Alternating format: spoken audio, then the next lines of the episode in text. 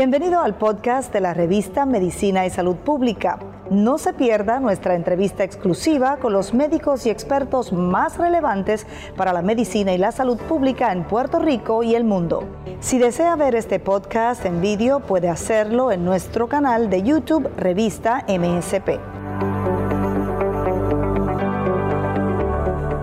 Hola, hola y bienvenidos a una nueva edición de la revista de Medicina y Salud Pública. Soy Gisette Arellano, me complace conectarme con todos ustedes una vez más y bienvenidos sean al tema del día de hoy. Hoy vamos a conversar sobre la esclerosis múltiple, además de eso el diagnóstico y algunos desafíos clínicos que son importantes tener en consideración eh, para, sobre todo para las personas que ya han escuchado eh, hablar sobre esta condición, sobre esta enfermedad y desean tener más información. Para eso vamos a hablar con una especialista. Ella es la doctora Patricia de Jesús, es neuróloga con, con su especialidad en esclerosis múltiple. Bienvenida, doctora.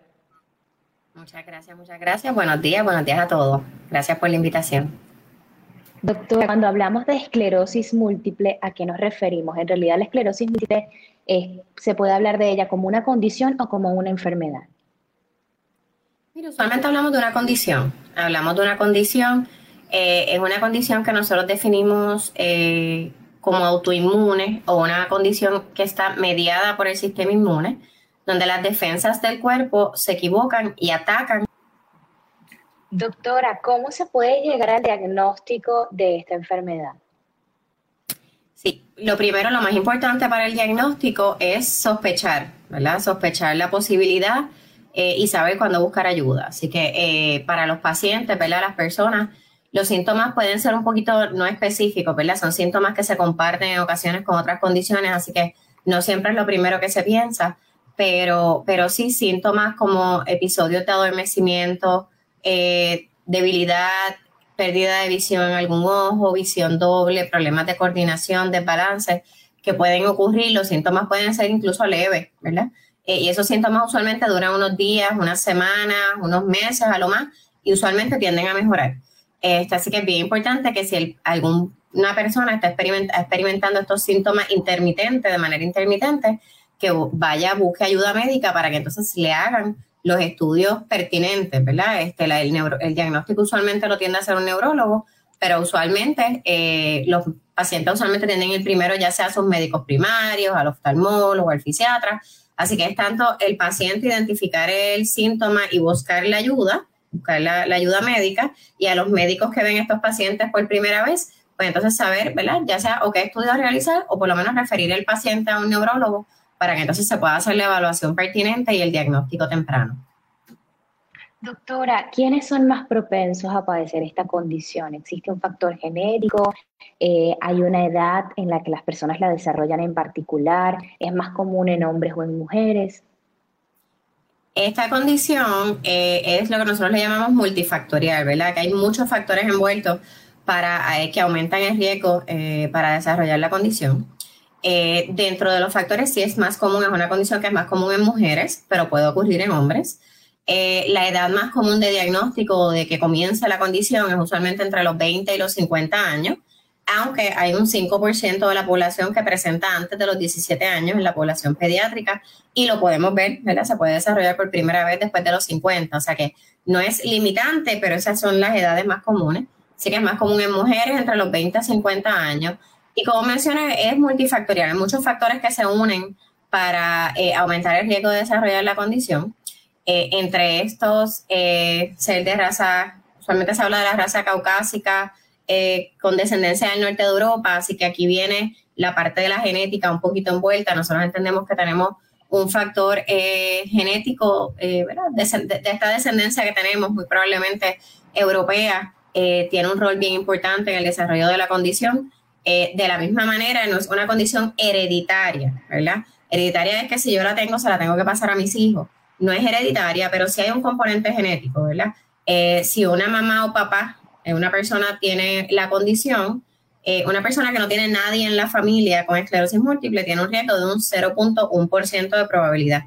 Si yo tengo a mamá o a papá con la condición, el riesgo es de un 2 a un 3%. O sea que incluso teniendo a los padres con la condición, hay un 97-98% de posibilidad de que nunca le va a dar la condición pero de un 2 a un 3% es de 20 a 30 veces más alta que una persona que no tenga ninguna, a nadie en la familia.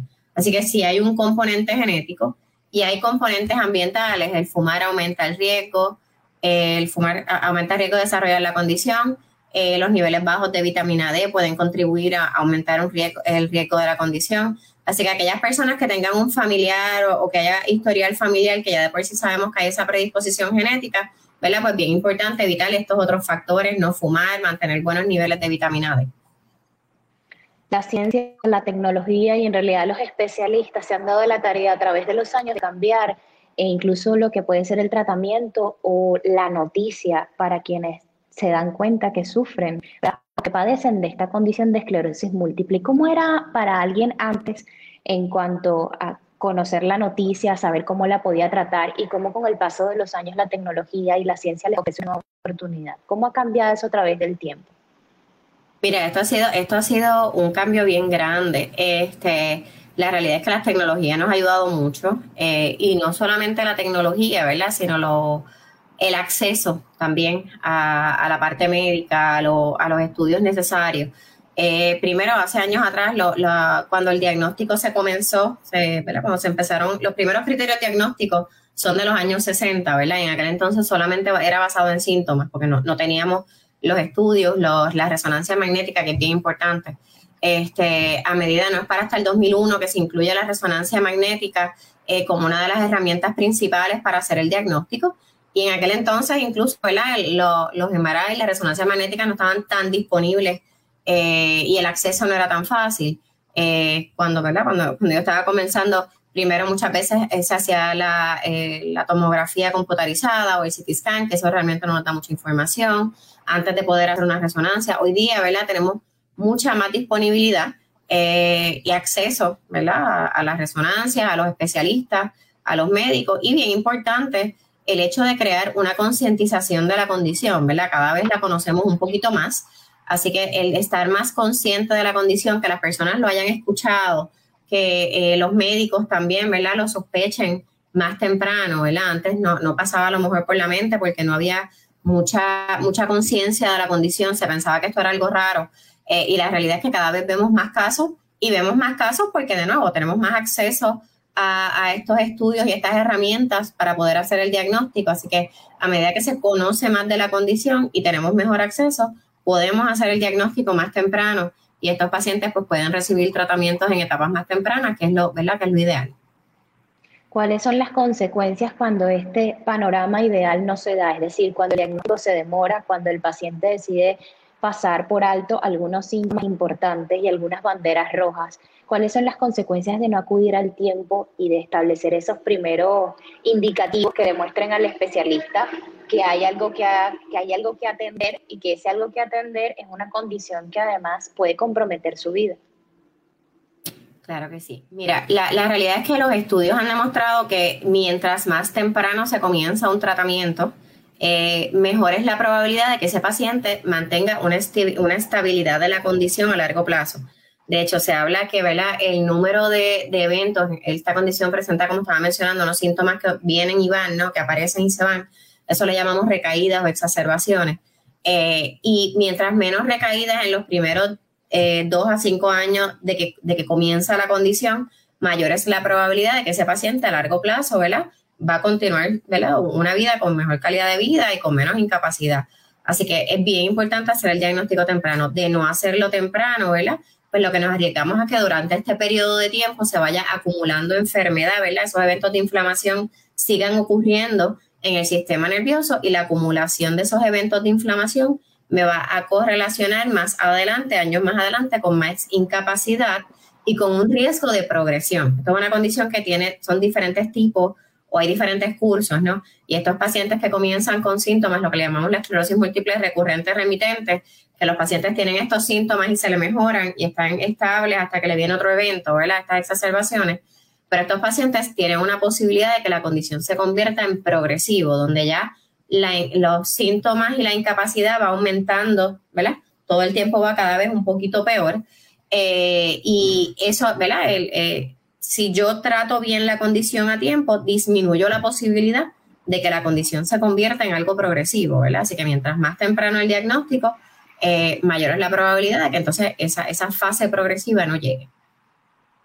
Doctora, ¿cómo puede cambiar la vida de un paciente, de una persona que ha sido diagnosticada con esclerosis múltiple?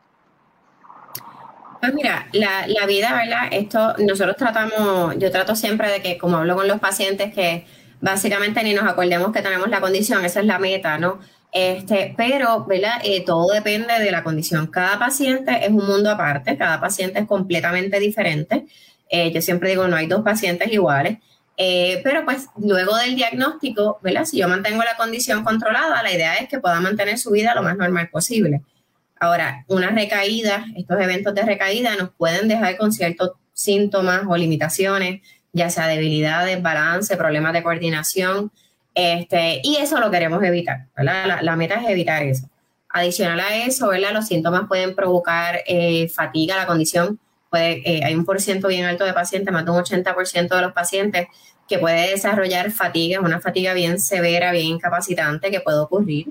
Eh, para eso lo manejamos, ¿verdad? Con el médico, con tratamiento sintomático, con ejercicio, eso le puede ayudar, ¿verdad? Pero pues en ocasiones hay que hacer ciertos ajustes, ¿no? A lo mejor caminar distancias largas, el calor les afecta, les puede afectar, eh, les aumenta los síntomas de la condición, así que a veces tenemos que hacer unos ajustes en cuanto a las temperaturas en las que estamos, eh, a mantener el cuerpo, a, mantener el cuerpo fresco, ¿verdad? No es que tenemos que estar encerrados, podemos salir, pero tratar de evitar las horas de más calor.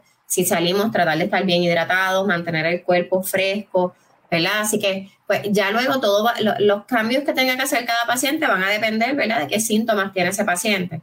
Eh, pero pues algunos de los ajustes comunes que vemos ¿verdad? En, muchos de los pacientes eh, está relacionado a la parte ¿verdad? de que por esa fatiga a veces eh, tenemos que hacer unos poquitos más de descanso a través del día, tratar de evitar el calor, mantenernos bien hidratados y bien importante mantener una vida activa con mucho ejercicio dentro de lo que le sea posible, ¿verdad? Este, los ejercicios que sean adecuados para cada paciente, si es que tiene alguna limitación, pues tratar de ajustarlo, ¿no? porque eso nos va a ayudar a disminuir la fatiga y a mantener el cuerpo ¿verdad? Este, lo más saludable posible.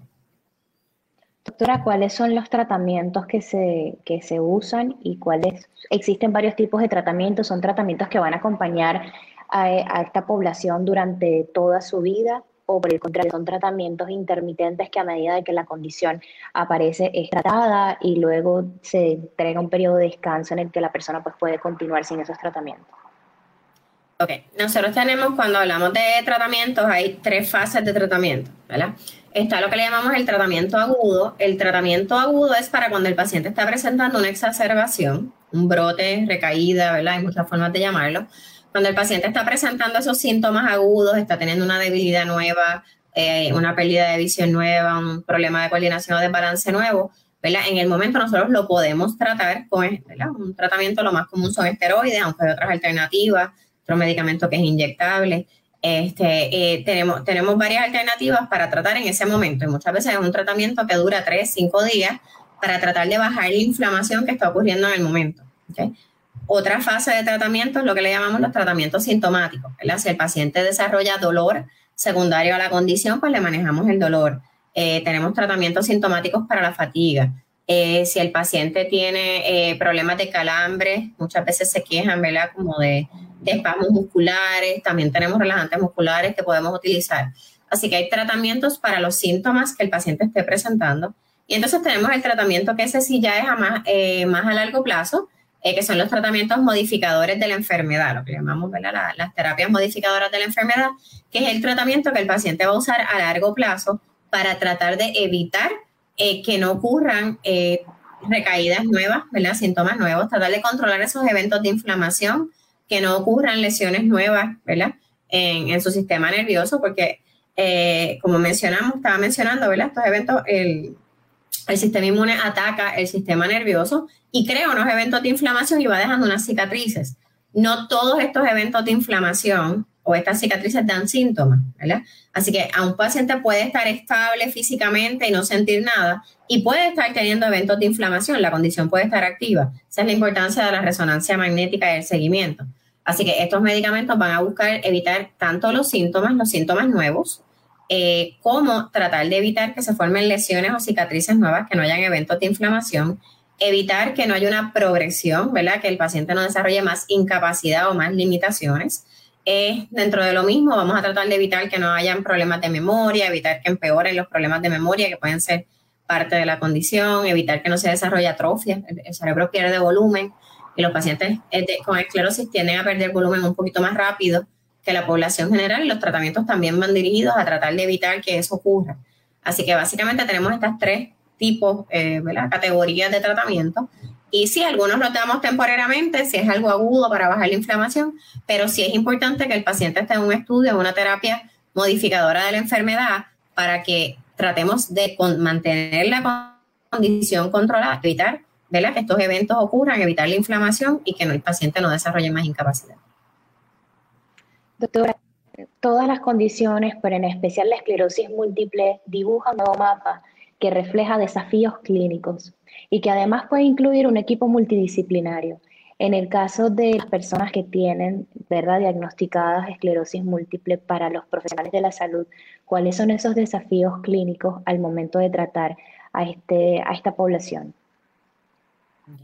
Mira, el, primer desafío que nosotros tenemos es, ¿verdad? Primero, eh, lograr que el paciente llegue al médico, ¿verdad? Al, neurólogo y poder hacer el diagnóstico temprano. Así que es bien importante que, ¿verdad? Que los médicos, los primeros médicos que ven estos pacientes, que en ocasiones es o el médico primario, eh, ya sea el fisiatra, el médico de rehabilitación, el médico, el oftalmólogo, muchas veces si presenta con, con problemas de la vista, pues necesitamos, ¿verdad? Que todos estos médicos que muchas veces los ven antes que el neurólogo, eh, sospechen, ¿verdad? Piensen, en esto como una posibilidad eh, y envíen y refieran al paciente al neurólogo para que entonces se puedan hacer los estudios adecuados, eh, ¿verdad? Y hacer la intervención temprana. Ya luego que nosotros hacemos el diagnóstico, ¿verdad? El paciente continúa con el neurólogo, ¿verdad? Dándole su seguimiento, su tratamiento, asegurándonos bien importante que el paciente sea adherente al tratamiento y que el paciente se haga sus estudios eh, de control, de monitoreo, de rutina, ¿verdad? Diferentes maneras que le decimos. Este, estos estudios de seguimiento donde nosotros eh, confirmemos que el tratamiento está funcionando adecuadamente, porque no es solamente estar en un tratamiento, es estar en el tratamiento que sea adecuado para cada paciente. Hay muchas alternativas de tratamiento y ¿verdad? cada paciente puede ser que responda a diferentes alternativas. Así que eh, el paciente debe continuar su tratamiento. Eso a veces es un poquito un reto, ¿verdad? Este, porque pues tiene que estar yendo de manera rutinaria a los médicos y usualmente estamos trabajando con población joven que trabaja y a veces puede ser un poquito de, reto, ¿verdad? Eh, conseguir esa, continuidad, pero es muy importante. Y ya luego, ¿verdad? De esto, como mencionaba, un grupo multidisciplinario que tiene que darle manejo, eh, ¿verdad? la asistencia a este paciente. El neurólogo estamos observando y tratando síntomas pero muchas veces requerimos de terapia física, requerimos de, eh, ¿verdad? El médico de rehabilitación o, fisiatra, eh, incluyendo, ¿verdad? La parte de la terapia física que es bien importante, eh, ya sea para el manejo de, debilidad, cualquier tipo de síntoma, de balance, este tipo de calambres o espasmos musculares que pueden desarrollar. el oftalmólogo es parte, ¿verdad? Importante también porque la vista es una de las áreas que se puede afectar, así que es importante ese seguimiento. Hay ciertos estudios que hacemos a través de la vista que nos ayudan a continuar, eh, ¿verdad? A saber si el paciente está, le está yendo bien o el tratamiento está siendo adecuado. Neuropsicólogos, los problemas de memoria son un área importante, así que los psicólogos, eh, neuropsicólogos nos ayudan mucho con el manejo de estos problemas de memoria. Eh, psicólogos y psiquiatras, la depresión, la ansiedad es bien importante, patólogo del habla, especialista en tragado, el urólogo, pueden presentar con síntomas de vejiga, Así que es un grupo multidisciplinario que se une para darle el manejo y el tratamiento a este paciente. Como parte de ese equipo interdisciplinario, también paralelamente hay un proceso de acompañamiento que puede estar representado por familiares, allegados, personas que tienen relación directa con esta persona que ha sido diagnosticada con esclerosis múltiple. Para ellos, en función de educación y además del mismo tiempo de empatía y de entendimiento de una condición que va, que puede ser progresiva?